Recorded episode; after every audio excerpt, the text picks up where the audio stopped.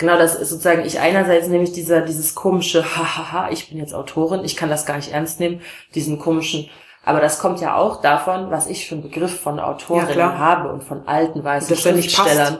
Genau, und ich bin so, ja, aber ich bin doch nur ich. Und dass sozusagen ich mir diesen Begriff jetzt auch erstmal äh, aneignen und umdeuten muss für mich. Pissy, der Podcast vom Missy Magazin. Hallo und herzlich willkommen zur vierten Folge von Pissy. Ja, seit der ersten Folge sind jetzt schon einige Wochen ins Land gegangen und wir haben wirklich auch schon wieder eine neue Ausgabe draußen. Wuhu! Unser Frühlingsheft, die Missy 03 und sie ist wieder richtig super geworden. Allerdings ist diesmal etwas anders als sonst. Also all diejenigen von euch, die sich schon verzweifelt am Kiosk suchen. Wir haben uns aufgrund der besonderen Umstände dafür entschieden, dass diese Ausgabe nicht im regulären Handel, also Bahnhofskiosk und Flughäfen und so weiter ausliegt. Aus Gründen, die ihr euch wahrscheinlich denken könnt. Es gibt sie aber natürlich noch im Abo, online und print. Und ihr könnt diese Abos auch noch weiterhin abschließen und helft uns damit sehr. Diesmal gibt es sie aber auch ausnahmsweise in der Einzelheftbestellung, portofrei. Ach ja, außerdem vielleicht noch im Buchladen eures Vertrauens. Da lohnt es sich auch wirklich mal nachzufragen. In dieser Folge spreche ich mit Olivia Wenzel, Autorin, Musikerin, Theatermacherin, über Rassismus und Race als Themen in der Literatur. Und zwar als literarische Themen, aber eben auch so als Themenkomplex im Literaturbetrieb. Kurz nochmal zu mir. Ich bin Dominique Hensel. Ich vertrete Anna Meyerhauser in der Chefredaktion. Und ich habe dieses Thema gewählt, weil ich es für sehr wichtig und interessant halte und ich habe mich damit auch schon viel beschäftigt. Ich bin auch promovierte Literaturwissenschaftlerin und finde, dass ich in Olivia Wenzel den perfekten Gast gefunden habe. Treuen Missy-Lesenden ist sie bereits aus der Missy, aus der letzten Ausgabe bekannt, spätestens, denn dort spricht sie mit Lara Sielmann über ihren großartigen Debütroman Tausend Serpentinen Angst, der vor zwei Monaten erschienen ist. Also muss man sagen, pünktlich zur Krise. Literally. Als ich Olivia das letzte Mal gesehen habe, war tatsächlich an ihrer Buchpremiere und die war am 4. März. Später habe ich herausgefunden, dass es an diesem Tag den offiziell ersten Covid-19-Fall in Berlin gab. Und es war für mich definitiv der letzte Abend, an dem ich aus war und irgendwie alles noch so ein bisschen normal. Deswegen war meine erste Frage an Olivia auch gleich, wie es sich für sie angefühlt hat, ihren Roman so mitten in die Krise rein zu veröffentlichen. Und damit geht es auch schon los. Aber ähm, noch so als Tipp, wir reden über ganz viele verschiedene Themen und es sind auch ein paar Literaturtipps dabei. Die packen wir euch natürlich in die Links. Ähm, ebenso einen Link zu dem Trailer, dem fantastischen Trailer zu Olivias Roman. Aber jetzt erstmal viel Spaß.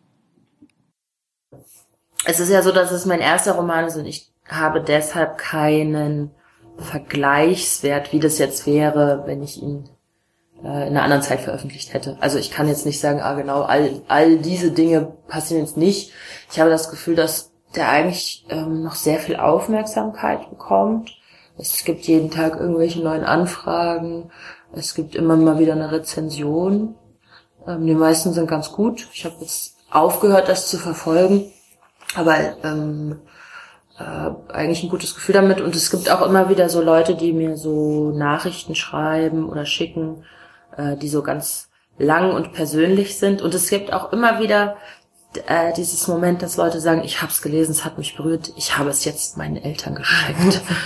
Meine Eltern lesen es bald. Und ähm, das ist irgendwie für mich immer noch überraschend und ganz schön, weil ich äh, also woran, woran ich nicht gedacht habe, ist, dass es halt auch so eine ältere Leserschaft finden wird, Leserinnenschaft mhm. finden wird. Genau. Ähm, und auch Cashwise komme ich eigentlich gerade ganz gut über die Runden. Es wird vieles abgesagt, aber einige zahlen Ausfallhonorare, einige mhm, sagen, cool. wir zahlen jetzt einen Teil und den Rest im Herbst. Manche zahlen mehr als vereinbart, weil sie sagen, wir sind zum Beispiel ansässig in der Schweiz und haben Cash, keine Ahnung.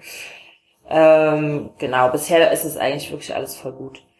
Hm, aber ich weiß um viele Leute, bei denen das natürlich nicht so gut ist. Ich glaube, die Leute, die ähm, jetzt veröffentlicht hätten und das nicht mehr machen konnten, weil schon Corona so all over the place war, die äh, haben jetzt ein richtiges Problem. Ja. Weil die können gar keine Aufmerksamkeit bekommen, weil niemand Ja. kann das Buch lesen. Das Buch ist nicht rausgekommen. Ich glaube, das kann sich jetzt wieder ändern, wenn die Buchläden wieder auf sind, aber äh, da gab es, glaube ich, für richtig, oder dass auch so viele verschoben wurden. Also die wollten jetzt veröffentlichen und sagen, du kommst im Herbst raus und das bedeutet, du kriegst halt auch erst im Herbst einen Teil deines Vorschusses noch. Und das ist halt richtig kacke, Ja. glaube ich, wenn man so eigentlich fertig ist und ready und dann geht's nicht los. Ja, so gesehen äh, richtig gut getimt, also, oder? Also Ich habe mega Glück gehabt, dass das noch so stattfinden konnte, der Abend. Also die, war das der einzige Abend, äh, in dem du wirklich in Person Nee, nee, nee. Es gab noch ein paar danach. Ich hatte davor schon ein paar Termine. Ich war zum Beispiel zum langen Tag des Buchs in Frankfurt am Main. Und ich habe ja vorher immer wieder auch Auszüge gelesen, so in Ja. Zwischenständen. Ähm, und seither gibt's halt jetzt immer mehr Online-Formate. Und da mache ich manchmal was, jetzt auch nicht alles. Ich hatte auch erst so Ambitionen, mega viel mehr auszudenken. Aber ähm, das braucht schon auch viel Zeit, um das richtig geil zu machen. Ja, Das mache ich jetzt. Also ich muss dann doch auch noch ein paar andere Sachen machen gerade. klar. Ja, ich hatte ja, also weil du es auch gerade ansprichst, ähm, genau, ich hatte ja das Glück, dass ich auch schon eben verschiedene Stadien oder Textauszüge schon kannte. Ähm, das war, ich fand es einfach sehr schön, das irgendwie so rund zu sehen an der Buchpremiere und dann auch das Buch zu lesen, so im, im Ganzen. Aber dann habe ich mich nochmal so zurück, ich habe auch so ein bisschen mit Leuten drüber geredet und manche meinten auch so, ah, das ist teilweise auch krass und so, so krasse Szenen. Ähm, und ich war so, nee, warum nee, ist doch geil. ähm, Aber dann ist mir eben eingefallen, ich hatte die ja schon gehört, so Ja. eben so in den letzten Jahren. Und ähm, ich weiß schon, da gab es so ein paar, also da, teilweise war ich so richtig aufgeregt. Ähm, Und ähm, das hat mich schon richtig mitgenommen. Fand es jetzt aber so, genau, weil es eben auch schwierige Themen, wie man so schön sagt, ähm, ja, anspricht. Und ähm, fand es jetzt aber eben an der Buchpremiere sehr, irgendwie alles sehr rund und wie du das so aufgenommen hast, Mhm. ähm, so dass ich am Ende des Abends einfach so, ja, ich hatte irgendwie, ich habe jetzt im Nachhinein erst gemerkt, so, es gab ja überhaupt keine Q&A oder sowas, Mhm. Ähm, aber ich hatte auch nicht den Bedarf, weil ich das Gefühl hatte, also all diese Themen sind irgendwie, die hatten so Raum und sind irgendwie gut aufgegriffen worden. Mhm. Ähm, vielleicht kannst du noch mal kurz so ein bisschen erzählen, wie du Was das da eigentlich los äh, war. geplant Ja. hast, ja, wie es ablief. Genau, also ich hatte auch den Eindruck, dass die Buchpremiere zum Beispiel eine sehr warme Stimmung hatte letztlich. Total. Was, ähm, also äh, im, im Buch nicht durchgängig ist, weswegen das, glaube ich, auch so ein schöner Abend war. Buchpremieren sind ja so in der Regel, also ich war jetzt in meinem Leben auf drei Buchpremieren und was da immer passiert ist, dass äh, die AutorInnen äh, sitzt, also die das Buch geschrieben hat, sitzt auf der Bühne und die LektorInnen auch. Und dann wird meistens der Abend eröffnet von äh, der lektorierenden Person, die dann sagt, hi, folgendes Buch, so haben wir uns kennengelernt, gibt eine Zusammenfassung, dann liest äh, die Autorin und dann spricht meistens der Lektor nochmal mit ihr in so einem kurzen Talk. Und das ist, äh, finde ich, ein extrem sprödes Format, weil, also weil es halt nur so, also erstmal tut es so, als ob sie im Gespräch jetzt nochmal wirklich auch so miteinander in diesem Schreibprozess wären oder das so zusammenfassen. Ähm, und ich, immer wenn ich das gesehen habe, dachte ich so, dass, also ich verstehe, warum ihr das macht, aber es bringt mir nichts aus diesem Schreibprozess nahe. Es gibt mir kein, es gibt mir kein Gefühl dazu. Und es ist alles vor allem immer so sehr, also es ist eine sehr verkopfte Veranstaltung. Da Mhm. gibt es keinen Genuss. Und ähm, ich habe mich dann gefragt, was würde ich eigentlich gern, äh, also auf was für eine Buchpremiere würde ich eigentlich gern gehen zu diesem Buch? Ähm, und habe dann relativ schnell gemerkt, dass natürlich, weil das autofiktional ist, das Buch, auf jeden Fall die Frage immer im Raum steht, was davon ist autobiografisch und was nicht. Ja. Und dass ich das, glaube ich, in der Buchpremiere den Umgang damit schon vorwegnehmen möchte. Künstlerisch. Und da bin ich äh, relativ schnell an gute Leute geraten. Da war dann zum Beispiel dabei Martin Schnipper, ähm, mit dem ich schon früher manchmal gelesen hatte. Das ist ein sehr freundlicher junger weißer Schauspieler. Ähm, ich habe Tembi Wolf angesprochen, die war früher in der Feedback-Runde dabei bei meinem Buch. Da habe ich im Oktober so eine Runde gemacht mit so fünf Leuten, die mich alle nicht besonders gut kennen, aus ganz unterschiedlichen Disziplinen, als der Roman so fast fertig war. Das war sehr hilfreich und da habe ich sie als eine sehr klare, coole Person erlebt. Äh, außerdem kommt sie auch aus Weimar und wir haben dann festgestellt, dass wir sogar auf einer Schule waren. Was? Also wir haben großen Altersunterschied, aber wir haben uns halt nie gesehen. Also und dann dachte ich, das ist irgendwie krass stimmig, dass auch sie dabei ist. Und dann hatte ich noch eine Freundin gefragt, ähm, Chiang Tu Tran, die ähm, die arbeitet zum Beispiel im Migrationsrat und macht so Sachen und studiert, schreibt gerade ihre Massearbeit. Ähm, und die wollte dann auch mitmachen, konnte aber dann kurzfristig nicht. Und dann ist Dück Farm, Dück Min Farm eingesprungen, der eigentlich selber ein Performer ist, äh, aber auch eben Bühne und Räume und sowas was sich ausdenkt. Man kann Dück zum Beispiel sehen in dem Film von Touquet Royal, mhm. Neubau, als Darsteller. Und Dirk ist richtig cool und für mich ja irgendwie so die Stimme des deutschen Ocean Wong. Mhm, voll. So, und ähm, genau, das heißt dann, und dann noch ich, und dann war klar so, ah, okay, es gibt so ganz verschiedene Stimmen. Eine natürlich so eine trainierte Sprecherstimme, dann so Stimmen wie mich und Dirk, die irgendwie so eher, naja, so von der Performance kommen und so. Äh, und dann noch Tembi, die eigentlich ja eher Journalistin ist. Und wir haben dann zusammen diesen Abend zusammengebaut und ein richtig wichtiges Element war die Idee, dass sozusagen ich schon sehr persönliche Sachen erzählen werde, aber nicht als, also nicht ich mit meinem Körper, sondern dass mhm. Ich durch die spreche. Das heißt, wir haben einen Abend gebaut, wo wir teilweise eben so äh, mit verteilten Stimmen gelesen haben. Dabei sind wir immer auf so Stühlen rotiert. Ähm, oder so Reise nach Jerusalem mäßig. Äh, und dann haben wir gleich, haben wir auch so zwischendurch Talksituationen gehabt, wo ähm, dann zum Beispiel Martin Schnipper äh, als Olivia Wenzel gesprochen hat, ähm, seine Erfahrung, wie es war, in Weimar aufzuwachsen. Und ähm, dann aber hat er auch sozusagen als Martin Schnipper eigene Erfahrungen reingemischt. Das klingt jetzt so mega kompliziert. Ja, es war aber wirklich sehr rund. Genau. Also, Was ja. aber eigentlich passiert ist, ist, dass man so gemerkt hat, okay, Leute sprechen hier irgendwie miteinander und es wirkt privat. Und ich bin, ich habe das Gefühl, dass es eigentlich Olivia, die da spricht und dahinter steckt, aber ich kann auch nicht ganz ja. sicher sein, ob das gerade so ihr Input ist, wenn sie erzählt, wie sie Schiss hatte, als Jugendliche äh, beim Goethe- und Schiller-Denkmal vorbeizulaufen in den 90ern. Weil was ich gemacht habe, ist, dass ich sozusagen immer da, wo ich, ich im realen Leben mit den Leuten, die mitgemacht haben, Überschneidungen habe, äh, da, da habe ich die sprechen lassen. Also Martin Schnipper mhm. kommt auch aus Weimar. Martin Schnipper ist auch durch die USA, Marokko, Vietnam gereist und hat dann ja. über das Reisen gesprochen. Äh, Dück hat zum Beispiel ähm, über Bilder gesprochen. Da habe ich ihn gefragt, so auch ob er noch Bilder dazu gibt, Bilder, mit denen ich während des äh, Schreibens gearbeitet habe. Und sozusagen auch seine eigenen Assoziationen zu den Bildern hat er auch mit erzählt, nicht nur meine während ja. des Schreibens. Und ähm, das, weil wir das alle sehr freundschaftlich gemacht haben, also schon mit Bezahlung, aber trotzdem freundschaftlich, äh, hatte das dann, glaube ich, so eine warme Stimmung. Und dann gab es noch ein Element, was ich irgendwie auch cool fand. Das war halt mein Lektor, der natürlich doch irgendwie auch dabei sein musste. Und der hat dann mit Joy Christine Kalou von den Sophiensälen, die Dramaturgin, äh, mit ihr so einen Live-Talk gemacht. Ja. Und der war dann zum Beispiel so, würde ich sagen, sehr intellektuell, genau, sehr klassisch cool. und so, also schon auf so einem diskursiven Level, was ich dann live auf keinen Fall hinbekommen hätte. Ja. So, und das fand ich dann auch nochmal ein gutes Element. Mir haben dann später Leute rückgemeldet, ah, das wirkte auch so, als ob das wie eine Parodie ist auf das, wie sonst die Buchpremieren ja. sind.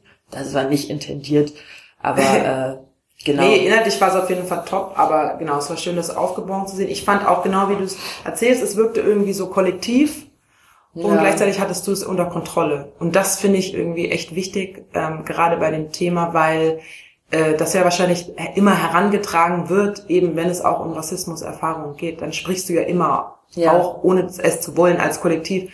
Aber du hast das irgendwie geschafft, dass es, ja, dass es irgendwie aus deiner Hand gleichzeitig kam und irgendwie solidarisch und cool. Äh, genau, und da gibt's ja irgendwie, ich hatte dir das vorher auch schon mal erzählt, dass ich ja mal so ein, also so ein Worst Case ähm, ja. äh, Buchvorstellung hatte. Und zwar war ich da 2014 äh, bei Chimamanda Ngozi Adichie. Das war ein Riesenevent, es war total ausverkauft, Schlangen draußen, es war so mhm. Popstar ist in Town und das war eben und genau. auch viele nicht weiße Leute. Genau, ne? es war halt so ein totales Community-Event. Es gab ganz verschiedene Organisationen, die hingegangen sind, so EOTO, äh, die machen so ganz tolles ähm, Empowerment für schwarze Jugendliche oder äh, Leute von der ISD waren da, also Initiative für schwarze Menschen in Deutschland. Und alle hatten sich so krass gefreut. Mhm. Ähm, ich war da, weil ich gerade da angefangen hatte zu promovieren. Ähm, eben auch über sie unter anderem. Und ähm, genau, alle hatten sich so mega drauf gefreut, weil sie halt eben so als, ne, sie war so eine Stimme, mhm. die irgendwie äh, na, über Rassismus gesprochen hat, über Alltagsrassismus äh, in der Literatur. Sie war ja und die so mega eine, der Star ist einfach. Ja, sie ist so mega Star, geil. Ja, genau. Und sie ist also, halt quasi so ne die seltene schwarze Intellektuelle, die halt immer kommt und abgesehen davon, dass das Buch auch super geil ist, aber ähm, das Event war dann halt super enttäuschend. Mhm. Ähm, fehlorganisiert, also es gab eben so, wir müssen jetzt, glaube ich, keine Namen nennen. Nee, also es gab so, Aber das kann man ja auch nachgucken. Also Kann wenn man auch nachgucken, eine. Schauspielerin, die sonst okay Sachen in Deutschland macht, da sitzt und die Namen nicht aussprechen kann, die Ja. im Buch irgendwie fallen und dann damit noch kokettiert, das ist bei so einem Thema einfach das war total Fail. daneben. Also genau, und sie hat irgendwie selber voll wenig gesprochen und dann wurde das, wie es halt so ist, dann wurde Weil das immer wenig übersetzt. ja. Genau, also dann wurde es übersetzt. Dann gab es so ein kurzes Gespräch, wo eben aber auch, also da kam, kam irgendwie nicht so viel bei rum. Und ich weiß noch, dann gab es so einen Zwischenruf. Genau, die Übersetzerin war, glaube ich, glaube die Mhm. Übersetzerin hatte das moderiert und ähm, hatte dann den deutschen Begriff Rasse benutzt. Mhm. Und dann gab es einen Zwischenruf im Publikum, ob man da nicht Race sagen kann, weil es eben Mhm. als soziales Konstrukt irgendwie im Deutschen nicht so rauskommt. Und da hat man gemerkt, da hat Adichie, für sie wurde dann irgendwie auch nicht übersetzt, sie hat gar nicht verstanden, worum es geht, aber dann hatte jemand Auch für sie übersetzt. Das war wirklich schlimm. Und sie hatte total Bock darüber zu reden, man hat es voll gemerkt, also das Publikum war irgendwie heiß drauf, mit ihr darüber zu reden. Sie war heiß drauf, aber dann gab es tatsächlich irgendwann die Ansage, es gab so 10 Minuten Q&A nur, äh, dass jetzt bitte nicht so viel Fragen so zum Thema Rassismus gestellt Ja. werden sollen, sondern nur zum Buch Mhm. äh, was natürlich absurd war. Aber auch da sieht man ja auch wieder, ne, du hast darüber ja geschrieben und nennst es das Korsett der Buchpremiere. Also auch wieder dieses, wie war so ein starr, wie starr diese Sachen Ja. sind von, jetzt wird gelesen, dann gibt's kurz Fragen, that's it. Also dass man irgendwie so, ja, dass das, dass das so komisch fantasielos immer abgeht. Ja. Und es, ich glaube, da muss ja auch jetzt nicht immer die Autorin sich das überlegen, was man noch machen könnte. Weil das, also genau, es gibt genug Selbstvermarktungszwang. Aber ähm, so die VeranstalterInnen, das Ja. wundert mich schon. Naja, ich immer. dachte halt, also im Nachhinein, das war einfach denen unangenehm. Also ich meine, die paar, also die paar Male, dass es quasi um Rassismus ging, da ging es dann natürlich um, äh, um die USA. Und es wurde so ziemlich so abgeblockt, dass man das jetzt überträgt oder irgendwie. Ähm, und ich meine, das sind jetzt sechs Jahre her fast, ne? Also da ist wahrscheinlich schon ein bisschen was passiert, Ja. denke ich. Also das wäre jetzt so irgendwie so meine Frage, ob du das Gefühl hast, dass es eben ähm, ja mehr Bereitschaft gibt, irgendwie äh, ja das Thema Race und Rassismus in der Literatur auch äh, zu besprechen. Ich glaube, was es ist auf jeden Fall bei den großen ähm, Mainstream-Verlagen angekommen. Das habe ich ja auch in der Missy so gesagt, dass es irgendwie mindestens merkwürdig ist, dass man fast immer nur weiße Menschen verlegt, so für den Mainstream. Und äh, man merkt, glaube ich, auch, das liegt nicht nur daran, dass äh, die nichts schreiben oder es nicht können, sondern es gibt ja schon, also da gibt es ja schon viel früher Hürden. Dass ich zum Beispiel so einen Beruf machen kann und äh, daran glaube, dass ich davon leben kann, da habe ich einfach zum Beispiel sehr viel Glück gehabt, äh, dass meine Mutter mir sehr früh vorgelebt hat, so dass ich alles machen kann, was ich möchte. Aber ich würde mal sagen, sehr viele Familien, ähm, die so einen Arbeiter-Migrationshintergrund zum Beispiel haben, die werden nicht denken, hoffentlich wird mein Kind nicht Ärztin, Ja, sondern klar. Malerin oder Ja. Autorin. Ja. Das ist ja nicht, das ist ja nicht erstrebenswert, weil es kein Cash bringt und das Renommee, was damit kommt, äh, ist einfach für, äh, wie es immer gesagt wird, bildungsferne Schichten. Ist auch ein doofer Begriff, aber ist halt ja kein interessantes Renommee. Nee, da sind strukturell definitiv die Zugänge einfach. Genau. Und damit Nicht so einher geht ja ne? auch dann dieses ganze, so was sind Schreibschulen und was passiert an Ja. Schreibschulen und wer unterrichtet da eigentlich was und was ist der Kanon oder was ist auch schon, oder noch einen Schritt früher, was ist der Kanon in Schulen? Ja, allerdings. Ähm, warum lese ich ausschließlich alte, weiße, tote Männer, bis ich 18 bin und aus der Schule raus? Wie kann das sein? So. ja. Ähm, genau, das, also da gibt es, das ist ein Riesenthema und da gibt's, kann man, glaube ich, so endlos drüber labern.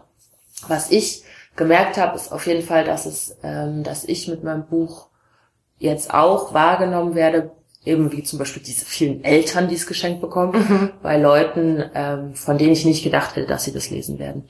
Ähm, oder die, ähm, also wo ich auch erwartet hätte, dass sozusagen die Form, dieses viele dialogische, diese langen Bildbeschreibungen und so weiter und eben, dass es jetzt nicht chronologisch erzählt wird, ähm, dass das eher die Leute äh, abturnt und da, also dass es ihnen zu anstrengend ist, das noch in Kombination mit äh, diesen ganzen schweren Themen, die das Buch hat. Ja. Was ich auch problematisch dann wiederum finde, ist, dass ich jetzt in sehr vielen Talks immer nur noch über Rassismus rede. Ja. Also das ist, das ist sozusagen zweischneidig. Einerseits finde ich es cool, dass es immer mehr Awareness dafür gibt im deutschen Literaturbetrieb. Gleichzeitig hinkt er noch äh, US-Märkten Ja. oder englischen Märkten krass nach. Oder auch zum Beispiel der deutschen Theaterlandschaft. Ja. So, da ist, würde ich sagen, sind zehn Jahre Unterschied mindestens. Und andererseits, genau, habe ich immer so gar keinen Bock, dass ich jetzt immer so die neue Rassismusbotschafterin Klaro, bin klaro. oder auch Thüringen erklären muss äh, und so. Also das ist äh, oder DDR erklären soll. Ähm, und ja, also genau, da merke ich so, das ist, ein, ist für mich ein schwieriger Spagat, weil ich natürlich trotzdem jede Möglichkeit, die ich habe, nutzen möchte, um die Themen zu pushen. Ja. Ja, also genau, also warum ich überhaupt so darüber sprechen wollte, einerseits eben, ähm, ja, war das Teil meiner Doktorarbeit, wo ich eben ja über Blackness und Race Mhm. auch, also dezidiert unter formalen ästhetischen Gesichtspunkten auch schreiben wollte, weil das eben äh, sich überhaupt nicht ausschließt quasi. Wie hieß das Thema? Ähm, ja, es ging um Blackness ähm, in eben so einer im afropolitanen Roman Mhm. quasi. Äh, und ich habe mir eben genau und ich habe dann ja, ich habe dann verschiedene ähm, ich gucke mir da verschiedene Romane an und schaue mir eben an, wie das wie das formal umgesetzt ist, weil das eben Mhm. ähm, der Vorwurf, dass das irgendwie äh, soziologisch wäre oder Mhm. einen soziologischen und nicht einen ästhetischen Wert hätte, ist natürlich totaler Quatsch. Ähm, Der Vorwurf an diese Art von Romanen. an ähm, Vorwurf von wem? Vom Also an sich ist es ein sehr alter Vorwurf, dass quasi ähm, Literatur, die sich mit Rassismus überhaupt beschäftigt, ähm, oder meinetwegen Identity oder Race an sich, dass das nicht Kunst sei, sondern Propaganda. Also das ist so eine Debatte aus den 20ern in den Ja. USA.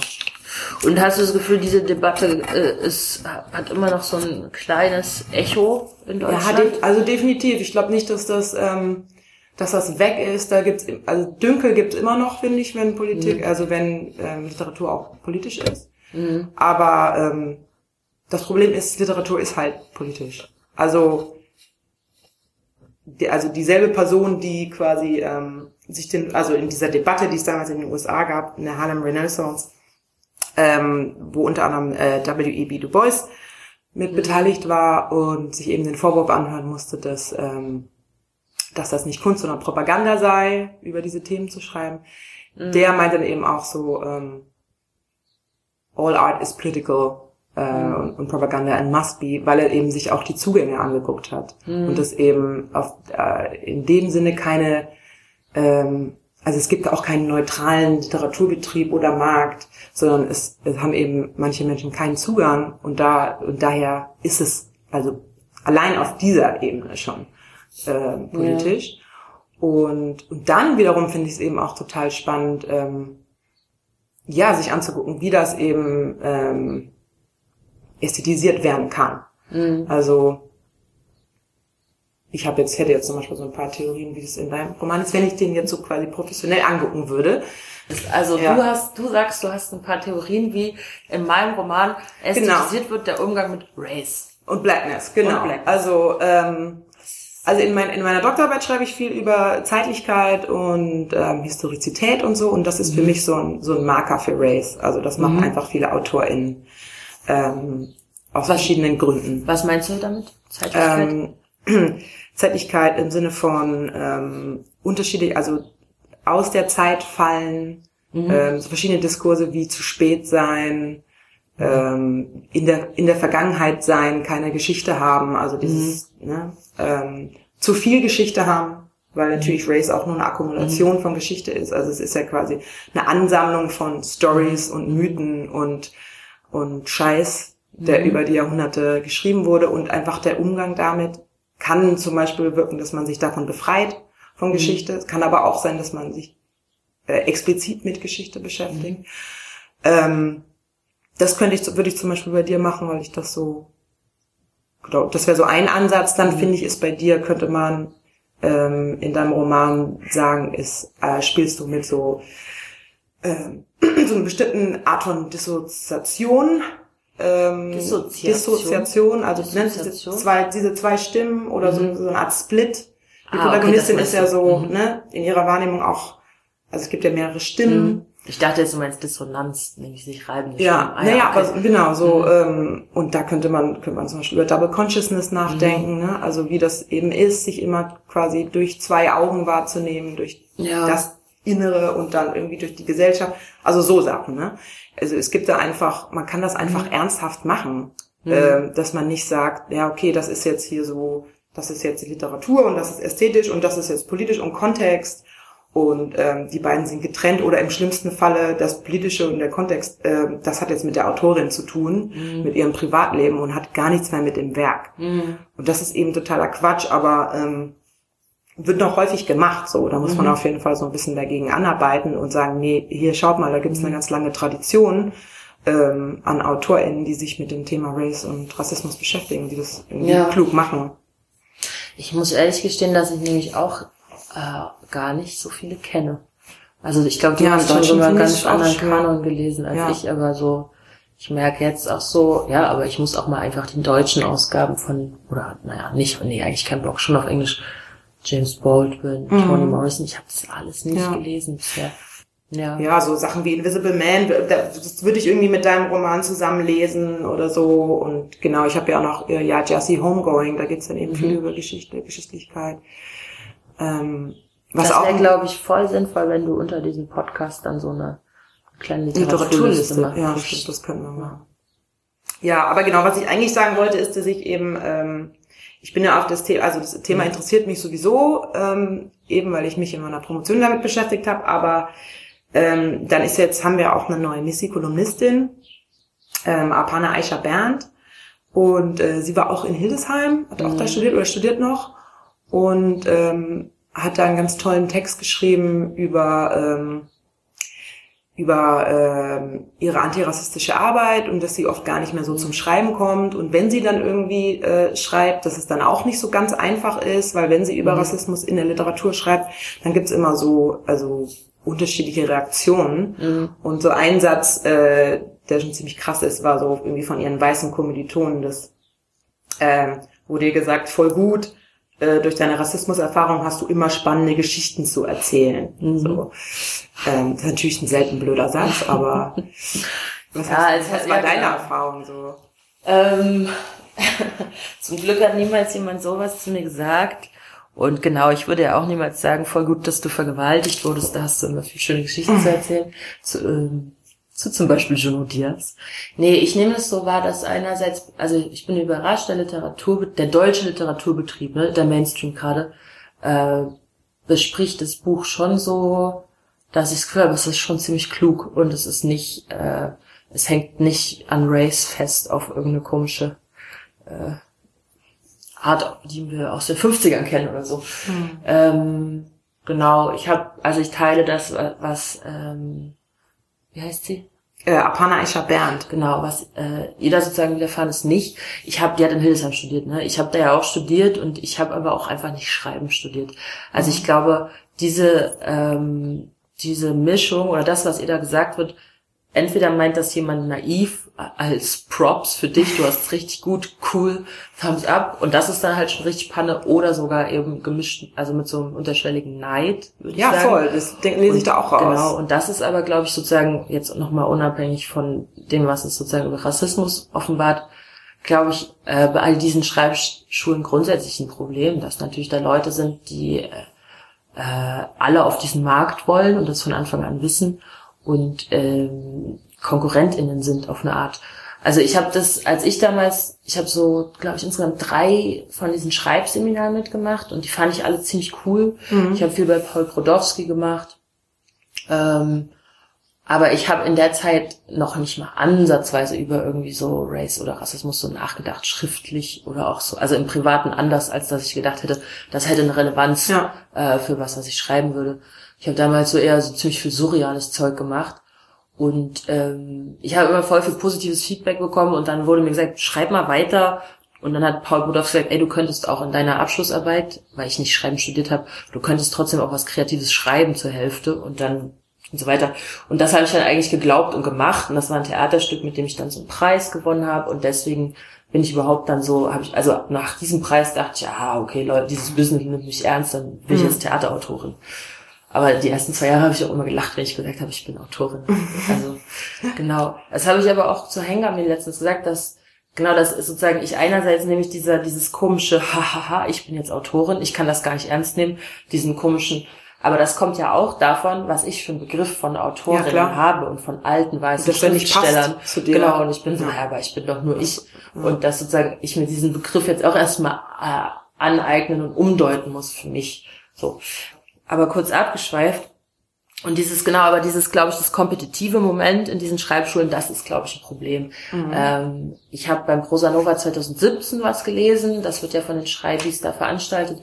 Und da hatte ich das Gefühl, das war ein richtig, eine richtig coole Crew, die haben alles mega gut durchdacht, haben auch gesagt, wir laden dezidiert jetzt nicht die ganzen großen Namen ein. Es muss nicht nochmal Uwe Tellkamp vorbeikommen und so weiter, sondern ähm, wir gucken, wer uns eigentlich interessiert. Und die waren auch, da waren auch sehr viele Leute dabei, ähm, da, also aus dem Dunstkreis ist, glaube ich, auch so davor Shada Bezar und Lena Völklinghaus und diese ganzen Leute, die damals ja dann auch angefangen haben zu sagen, ey, sorry, aber wir haben irgendwie nur männliche weiße Lehrende hier und was ist hier eigentlich los? So, Okay. was ist mit dem Kanon? Und da ist, also das, die Debatte hat viel Aufmerksamkeit bekommen, wurde in mehreren Teilen, glaube ich, im Merkur besprochen. Ähm, und da ist schon, also da hat man was gemerkt, eine Veränderung. Und zum Beispiel jetzt das Team von Prosa Nova, also von diesen neuen Hildesheim-Studis, die die Literaturzeitschrift da auch machen, äh, da merkt man schon auch, die, die sind jetzt voll aware bei diesen Themen. Also Ja. das ist angekommen und das bedeutet natürlich noch nicht, dass es bei den ganzen Menschen, die irgendwie wirklich, also mächtig sind in diesem Betrieb angekommen ist. So, dass es auch bei denen, die entscheiden, wer welche Preise gewinnt, die überhaupt entscheiden, welche Themen ausgeschrieben werden, was bei Stipendien eigentlich gemacht werden darf und so, also was hohe Literatur ist. Aber äh, die kriegen ja trotzdem auch diesen ähm, frischen Wind der jungen Kids mit, würde ich sagen. Ja. Ja, ich denke auch, das ist irgendwie so einfach eine Frage der Zeit gewesen, dass so ähm, die Stimmen so lauter werden. Ähm, Ja, weißt du, das sind ja auch Leute, also die sind halt Mitte 20 und sich dieser Themen äh, bewusst oder haben sich dazu schon viel mehr vielleicht sogar durchgelesen als ich jetzt. Und ich bin Mitte 30 und als ich Mitte 20 war, war ich so weit weg von dem Ganzen. Also, Ja. und das liegt schon auch am Internet, würde ich mal sagen. ja, klar. Aber ich meine, ähm, ja, mich wird's einfach schon, ich habe eben nicht so richtig den Vergleich. Also, weil ich mich eben eher so im Anglo anglophonen oder angloamerikanischen Raum damit beschäftigt habe. Aber mich würde schon interessieren, inwiefern also sich jetzt halt irgendwie diese Programme geändert haben und ähm, jetzt so eine neue Generation. Und wie das eben, also ich hatte dir ja auch äh, diesen einen Text ähm, von Juno Diaz geschickt. Kein Ding. Aber ich habe ihn Side damals Note, gern gelesen. Äh, genau, Juno Diaz, äh, dessen Werk ich wirklich sehr, sehr liebe, ähm, äh, den ich jetzt, also dessen Werk ich auch nicht cancele, ähm, aufgrund der Vorwürfe an ihn, weil ich eben finde, dass das äh, in keinem Widerspruch steht, die Vorwürfe leider, weil das eben alles auch schon in seinen in seiner Literatur drin ist. Und Der auch sehr Vorwurf ist. Sexual äh, Assault es- an die ja. Studentin, ne? Oder auf jeden Fall Ja. eklige Macho. Also einfach, Machos. einfach wirklich Ja. sehr übergriffiges Verhalten und ähm, schon üble Sachen und ähm, aber das ist jetzt so Ja. ein bisschen Sidetrack. Aber genau, es ist halt einfach wirklich auch schon, ähm, ist auch schon da in dem Sinne.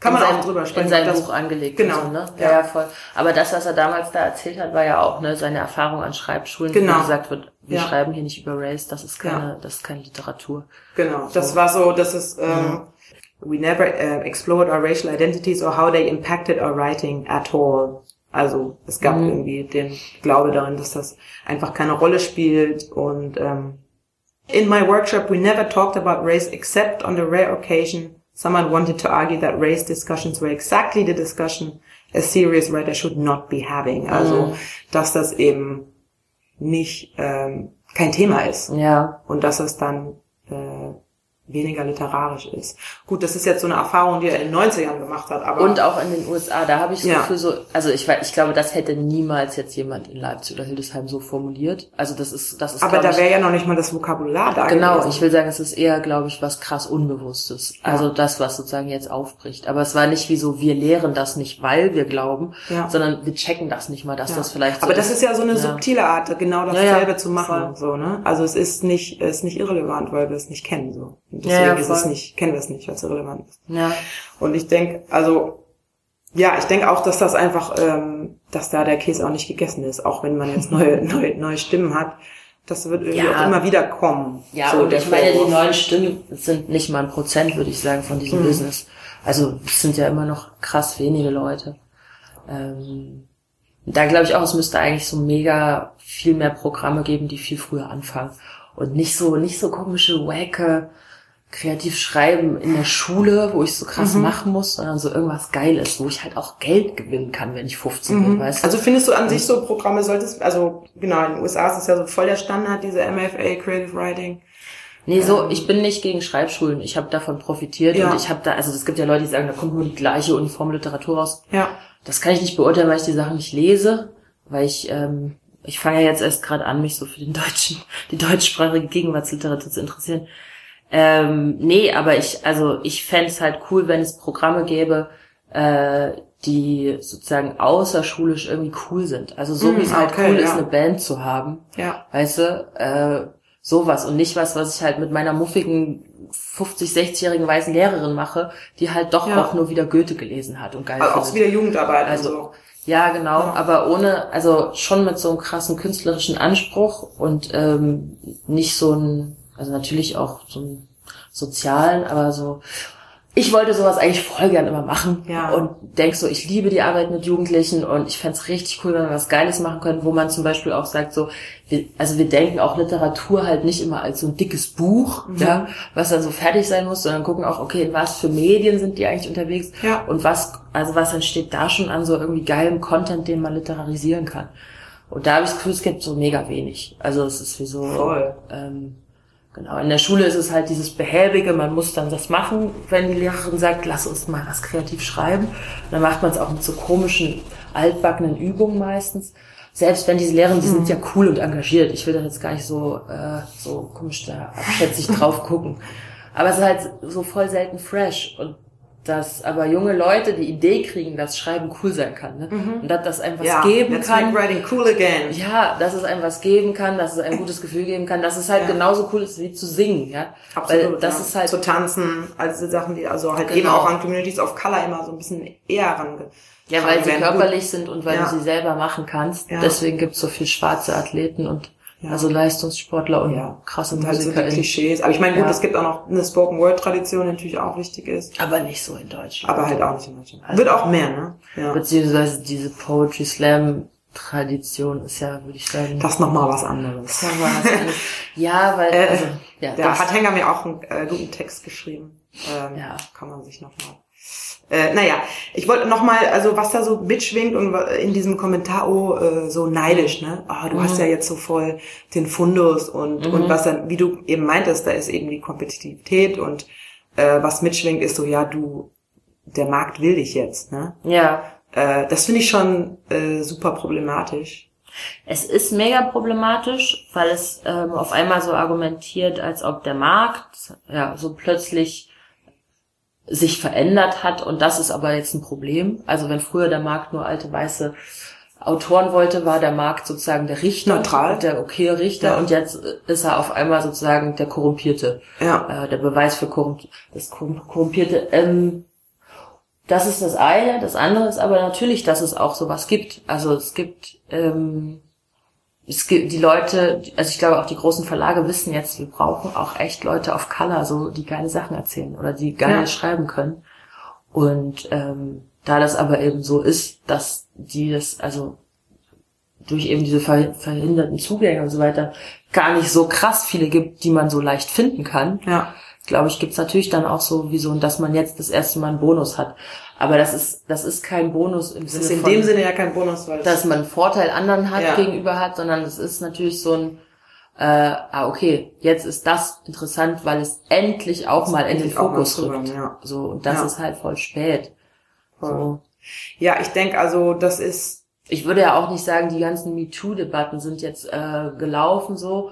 Und das, Das ist ist aber gut. Also und jetzt wollen natürlich Verlage mehr so Texte von Frauen oder Ich denke auch auch so, in Deutschland geht es wahrscheinlich eher so jetzt so eher um Gender-Thematiken erstmal so. Das weiß ich nicht, aber selbst wenn, also ich will ja nur sagen, die Argumentation dahinter, ne, dann zu sagen, na toll, jetzt ist MeToo da und jetzt haben Männer keine Chance mehr, gute Literatur zu produzieren, weil der Markt will das. Das ist ja halt so ein krasser Bullshit so. Weil da würde ich ja auch sofort sehen, so, nee, es sind einfach krass viele Stimmen, Ja. die lange nicht gehört wurden und Ja. das ist das Problem. Ja. Dass sie jetzt gehört werden, ist halt kein Problem. Dass der Markt das zum Beispiel auch kapiert hat, ist nichts Schlechtes. Ja. Ja, und so viel verändert sich ja dann auch nicht. Aber ich glaube, man muss da echt aufpassen, also was diese Diskurse angeht und da irgendwie auch so wachsam sein, weil, wie gesagt, also ich äh, kann das jetzt eher so ähm, nicht so für den deutschen Kontext so sagen, aber ähm, also im angloamerikanischen war es dann eben schon so, das gab eben eine gewisse Öffnung und dann wurden diversere AutorInnen in diese Programme aufgenommen oder haben eben erfolgreich ähm, aus diesen Programmen raus veröffentlicht. Und dann fand ich das schon sehr interessant oder bemerkenswert, dass eben zeitgleich, ähm, also bei aller berechtigter Kritik, die man an so Institutionen haben kann, also wie an allen Institutionen, auch Schreibprogramme kann man kritisieren.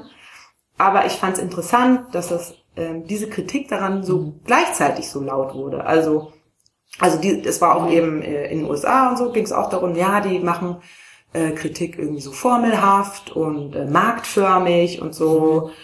Ähm, das ist vielleicht berechtigt und, und so, aber es gab dann eben auch sehr konservative Stimmen, die sowas sagten wie, also, ja, also da konnte man auch so den, also förmlich so den Elitismus raustriefen hören, ähm, so wie, ja, also das verliert jetzt an Qualität und ähm, Naja, naja.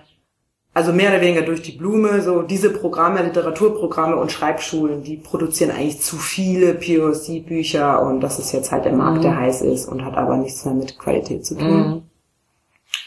Und ich glaube einfach, also an dem Punkt muss man so ein bisschen innehalten und das auch mit Abstand wahrnehmen. Ähm, also ich Das ist halt reaktionär. Genau, das ist einfach ein Backlash. Also und das, äh, das wird auf jeden Fall oder passiert vielleicht auch schon in Deutschland. Also es gibt halt einen politischen Backlash wie überall, weil es um Macht geht und äh, um Kapital, also um also jegliche Form von Kapital, soziales, kulturelles Kapital und das wird eben nicht freiwillig äh, aufgegeben oder geteilt. Zumal auch diese, sozusagen, wer sind diese Stimmen, die wiederum kritisieren, dass, also mit, mit sozusagen mehr Leute, mehr POCs, die schreiben, kommt ja auch die Überlegung, vielleicht brauchen wir auch mal mehr KritikerInnen, die nicht Ja. alle weiß und alle Aber, sind ja, so. stimmt. Und ähm, das ist ja auch, also sozusagen mit diesem, die Leute, die diesen Backlash quasi pushen oder davon überzeugt sind, dass zu viel Literatur von POCs produziert wird, die wissen das vielleicht nicht genau, aber die fühlen sich ja dann vielleicht auch in ihrer KritikerInnen-Position bedroht. Definitiv. Weil klar ist, auch das könnte sich dann auch mal ändern. Ja. Ja, das ist einfach, ich glaube, irgendwie ganz gut im Hinterkopf zu halten für alle da draußen, so die eben ja aus so ähm, marginalisierten äh, Positionen heraus Kultur schaffen und so, dass es halt einfach, also was früher Multikulti hieß oder jetzt Diversity, das klingt irgendwie manchmal so nett und ja, das wird dann jetzt bunter, aber das ist halt, das wird halt nicht nett, weil also wie überall, wo es um Macht geht, wird's ähm, also überall, wo eben Macht konzentriert ist und diese Macht jetzt so ein bisschen geteilt werden soll, da wird es eben Widerstand geben. Und dieser Widerstand kann sich halt auch in so einer überspitzten Kritik äußern, finde ich, oder denke ich, ähm, so aus einer Ferndiagnose jetzt, weil das definitiv, in den USA war das definitiv so und in England, also da gab es dann auch Kritik an Preisen, also so wie am Booker-Preis und so, dass das irgendwie jetzt so ein Multicultural Taste ist, was auch immer das heißt. Ja, ja. Also durch die Blume, ne? Weil die, Ja. also die Leute sind ja nicht blöd, aber Klar. ähm, Ja, oder die Leute peilen es halt auch selber nicht. Also sind sich oder sie, wie du meintest, ja, sie merken gar nicht, wo sie, ähm, wo sie so, also es geht ihnen wohl, die haben Angst oder es geht ihnen an Ja. die Substanz, denken sie. Ähm, Ja, oder das, was sie bisher halt richtig fanden, ist halt plötzlich nicht mehr für alle richtig. Klar. Oder für alle stimmig oder äh, adäquat repräsentativ. Äh, und da kann man nicht sagen, stimmt, ich lag vielleicht falsch die letzten 40 Jahre und Ja, habe was aus dem Blick verloren, sondern äh, das stimmt jetzt nicht mehr, wo sich's verändert. ja, Äh, ja, wir sprechen da irgendwie so bisschen drüber natürlich, als ob das auch so halb witzig wäre. Das sind natürlich, also ich glaube, für diesen Literaturbetrieb produziert das natürlich Realitäten, die irgendwie kacke sind, weil es ist Ausschluss. Aber dieses gesamte, äh, die gesamte Mentalität oder dieser State of Mind produziert ja halt einfach auch krass rassistische Gewalt und Ja. Scheiße. Und Klar, ähm, ist auf jeden Fall Teil, das ist halt so. Teil eines allgemeinen Backlash, also Genau. keine Frage. Ja, also genau, ich will jetzt gar nicht so sagen Whataboutism-mäßig, aber dieses, ähm, genau der Literaturbetrieb, das ist halt ja auch so eine, so ein relativ elitärer Bereich, Mhm. so. Und ähm, ich glaube, da geht voll der Shit ab, aber das ist nicht der Shit, der mich zum Beispiel umtreibt. Also ich merke so klar, Ja. ich rede zum Beispiel darüber, was ich denke über den deutschen Literaturbetrieb. Ähm, oder genau, ich fange jetzt an nachzudenken über, was gibt es eigentlich für große Preise und was bedeuten die und wen hat, wer hat das eigentlich immer gewonnen in den letzten Jahren Mhm. und was ist das, also was liest Deutschland mehrheitlich und so. Aber das ist, genau, also da denke ich jetzt drüber nach, weil das Teil meines Berufs ist. Aber ähm, was mich wirklich umtreibt, ist so, wie kann ich halt junge Kids ranholen, dass sie so wirklich auch irgendwie schreiben, für sich entdecken und es auch umdenken so und neu denken. Ähm, solche Sachen. Und wie, ähm, wie kann ich ein zweites Buch schreiben, ohne dass ich die ganze Zeit diesen Betrieb jetzt mitdenke, weil ich ihn jetzt immer Ja. besser kennenlerne. Ja, schräg. Und ähm, das ist vielleicht nochmal so, so ein letzter Punkt, den ich irgendwie auch interessant fand, ist eben die, ähm, die Audience oder so, ne? Also das, das Publikum. Mhm.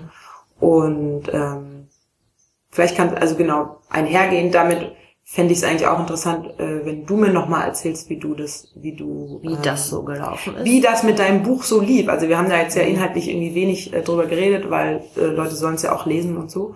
ja. Ähm, aber ich finde es eben, also genau, ich finde, du machst eben genau das. Du gehst ja auch, du hast so formale Entscheidungen getroffen. Also so sehe ich das, wie du eben mit dem Thema umgehst. Ich glaube, also mitten im Schreiben hatte ich eine Lesung bei Eyoto im Wedding und da waren ausschließlich schwarzes Publikum, also oder mehrheitlich auf jeden Fall.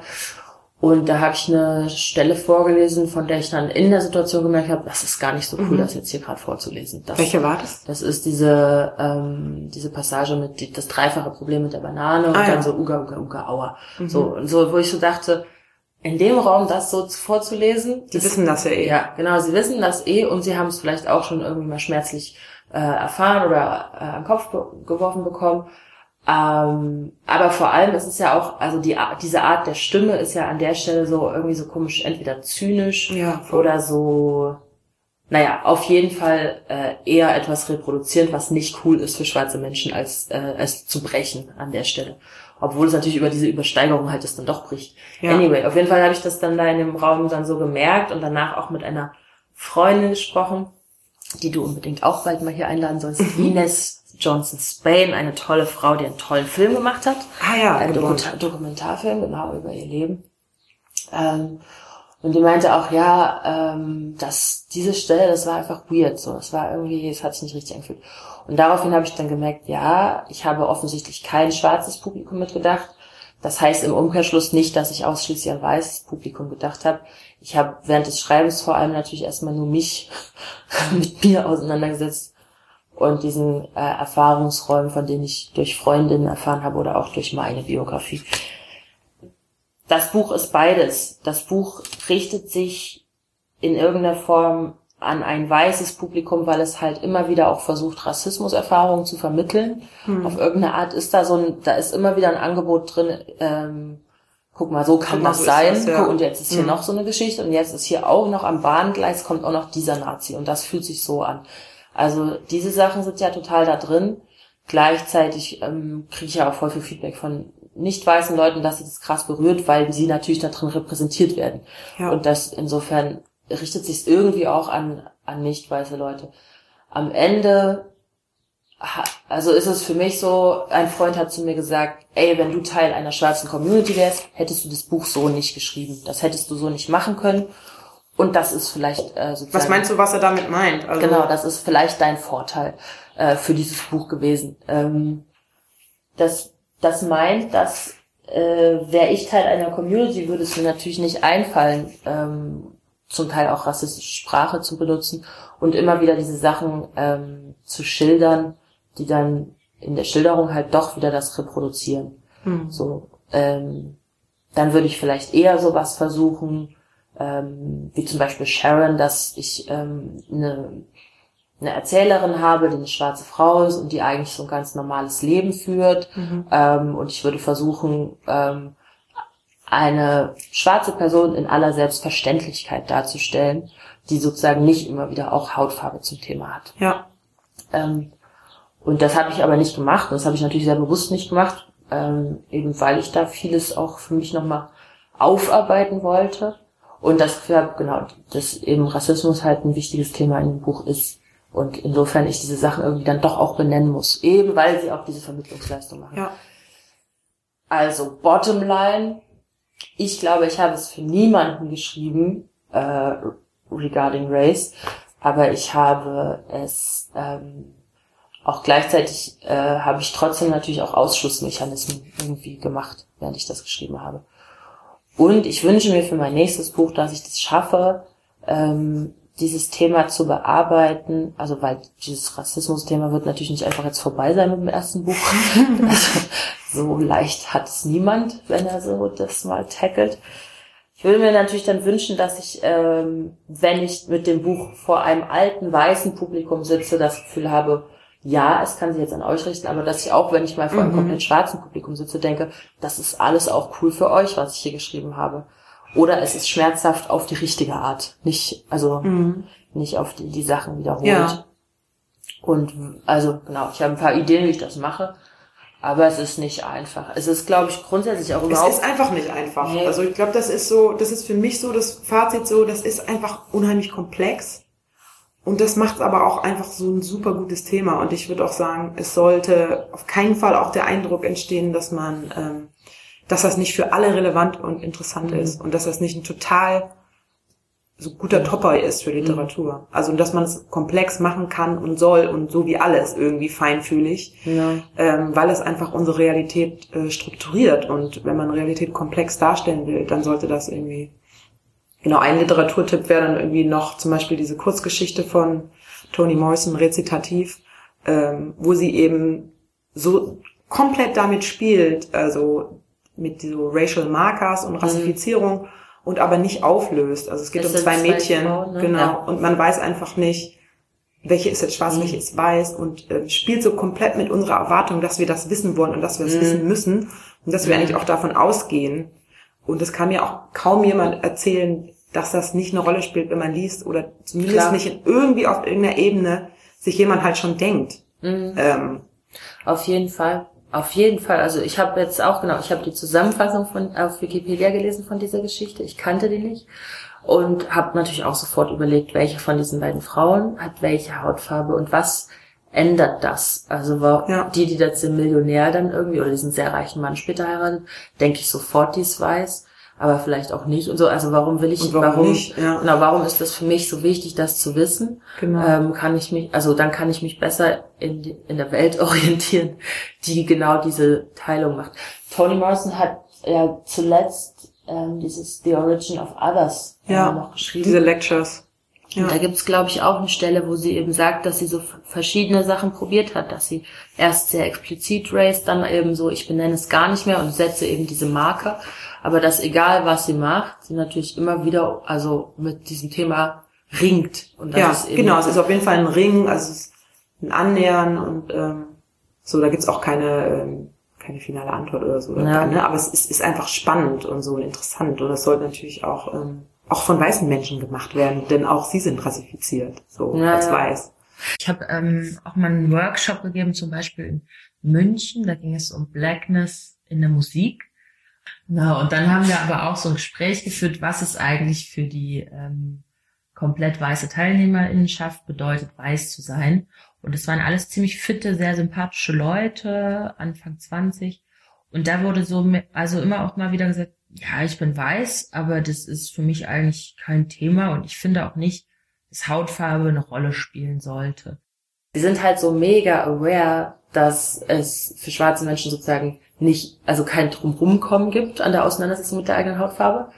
Ähm, und trotzdem sind sie so wie, aber ich bin weiß und das sollte kein Thema sein. Mhm. Und dachte ich, ja klar, das steckt, das ist einfach immer noch komplett in unserer Gesellschaft drin, dass ähm, weiße Menschen sich als universell begreifen und nicht als weiß. Und Ja, Ähm, insofern muss es noch krass viel Literatur geben, die sich damit auseinandersetzt. Ja, genau. Also ich denke auch, es ist einfach, es, also diese Fantasy of Whiteness ähm, hält sich so Mhm.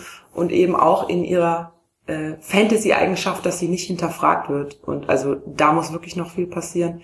Ich finde auch, ähm, genau, ich finde auch das Hinterfragen selbst interessant. Also warum interessieren uns diese Dinge Ja. so? Ich finde, da kann man wirklich viel mitmachen. Und ähm, ja, so Strich, Stichpunkt Whiteness ähm, wollte ich auch noch mal auf äh, Claudia Rankin Mhm. so zu sprechen kommen, die ähm, auch so toll ist. Ich liebe sie so sehr. Und ähm, die sich eben auch einerseits äh, dagegen gewehrt hat, ähm, dass eben Poetry, die politisch ist, immer Mhm. Sociology ist, aber Mhm. irgendwie alles, alles mögliche andere, aber nicht mehr Poetry. Ähm, aber, wobei absolut klar ist, dass sie wunderschöne Poetry Mhm. schreibt. Und ähm, genau, sie wollte ich auch nochmal zitieren. Sie sagt nämlich, dass ähm, Literatur, uh, literature writing is and should be an arena full of discomfort as we try to keep present the differences that keep us in relation. Ähm, weiß nicht, ob ich das jetzt übersetzen muss, aber jedenfalls, es darf halt auch wehtun und es Ja. muss ja halt auch wehtun und es ist irgendwie nicht, man muss das nicht auflösen, aber es kann irgendwie auch nicht sein, ähm, dass sich nur wenige Leute daran abarbeiten. Ja. Also einerseits, weil es schade ist, weil es irgendwie ein reicher Fundus ist, finde ich. Und andererseits, weil es irgendwie auch Arbeit ist. Ne? Möchtest du jetzt noch was sagen? Amen. Nein, möchte ich nicht. Hast du. So. Hat sie recht. Hat sie recht. Hat sie recht. Ähm, ja.